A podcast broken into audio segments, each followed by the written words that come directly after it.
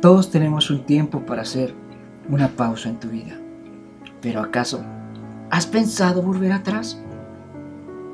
Es triste que cuando después de haber conocido el amor incomparable de Dios, decidimos volver a ese pozo cenagoso. En Filipenses 3, en 20 se lee, mas nuestra ciudadanía está en los cielos, de donde también esperamos al Salvador y al Señor Jesucristo. A veces se nos olvida que solo estamos de paso en este mundo, que nuestra ciudadanía es terrenal, sino celestial. Se supone que cuando permitimos que Jesús entrara en nuestro corazón, renunciamos a nuestra vieja manera de vivir, comenzando así un proceso que durará hasta que Cristo venga o hasta que se nos llame a su presencia a este mundo. Pero lastimosamente, en muchas ocasiones, después de haber abandonado el mundo, seguimos viendo de reojo lo que ahí sucede y deseando en ocasiones ser parte de él. A lo largo de la historia de la humanidad hay muchos ejemplos de cómo volver atrás no fue la mejor idea. cuando en nuestra vida tenemos un cambio y dentro de ese cambio se nos presentan obstáculos, tendemos inmediatamente a pensar que estábamos mucho mejor antes. Cuando Dios advirtió a Lot sobre que iba a destruir Sodoma y Goroma, le dio instrucciones específicas no ver hacia atrás. Sin embargo, a pesar de saber lo que, que le esperaba la libertad, de escapar con su vida intacta de todos desconocidos, que la esposa de Lot echó un vistazo a lo que estaba dejando atrás y se convirtió instantáneamente en una estuata de sal. Entonces la mujer de Lot miró atrás, a espaldas de él, y se volvió una estuata de sal. Génesis 19:26. El pueblo de Israel también fue castigado por Dios por decir que estaban mejor en Egipto, olvidando que ahí en Egipto eran esclavos y eran maltratados. Pero parece ser que cuando sentimos un poco cómodos, nos somos capaces de reclamarle a Dios cosas que por las cuales no tendríamos derecho a reclamar.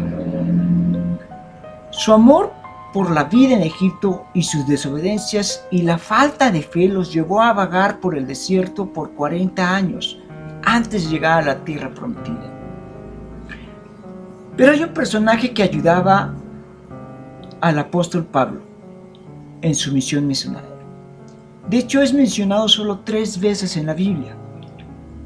Y las tres veces se refiere a actos misioneros, pero llegó un momento en donde este personaje llamado Demas tomó la decisión de dejar a Pablo, porque amó más las cosas del mundo. La Biblia nos narra de la siguiente manera. Demas me ha abandonado y se ha ido a la ciudad de Tesalónica, pues ama demasiado las cosas de este mundo.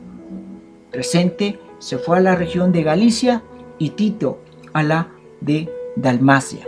Segunda Timoteo capítulo 4 verso 10. Es triste cuando después de haber conocido el incomparable amor de Dios, decidimos regresar a ese pozo cenogoso, regresar a nuestra antigua veda, despreciando así todo lo que Dios hizo por nosotros. La Biblia es muy directa en cuanto a descubrir lo que pasa después de haber conocido a Dios y rezamos a vivir al estilo del mundo. Cuando la gente escapa de la maldad del mundo por medio de conocer a nuestro Señor y Salvador Jesucristo, pero luego se enrueda y vuelve a quedar esclavizada por el pecado, termina peor que antes. Les hubiera sido mejor nunca haber conocido el camino de justicia, en lugar de haber de conocerlo y luego rechazar el mandato que Dios les dio de vivir una vida santa demuestran qué tan cierto es el proverbio que dice, un perro vuelve a su vómito y otro que dice, un cerdo recién lavado vuelve a rebarcarse en el lodo. Segunda de Pedro capítulo 2 versos del 20 al 22. ¿Cómo está nuestro amor con Dios? ¿Cómo están nuestros ánimos de seguir negándonos a nosotros mismos para para seguir cada día a Jesús? ¿Será que estamos amando más a, a Dios que al mundo? ¿O, ¿O será que estamos amando más al mundo que a Dios? Cada uno de nosotros somos responsables de vivir nuestra manera de vivir. No podemos pasarnos la vida echando la culpa a alguien más por nuestro estado espiritual.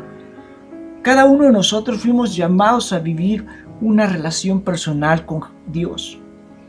Y somos responsables por mantener esa comunión diaria con Él. Pero cuando las cosas del mundo comienzan a traernos más y comienzan a quitarle lugar a Dios en nuestras vidas, entonces vamos directo hacia un precipicio que lo único que nos traerá es el dolor y hasta la muerte espiritual.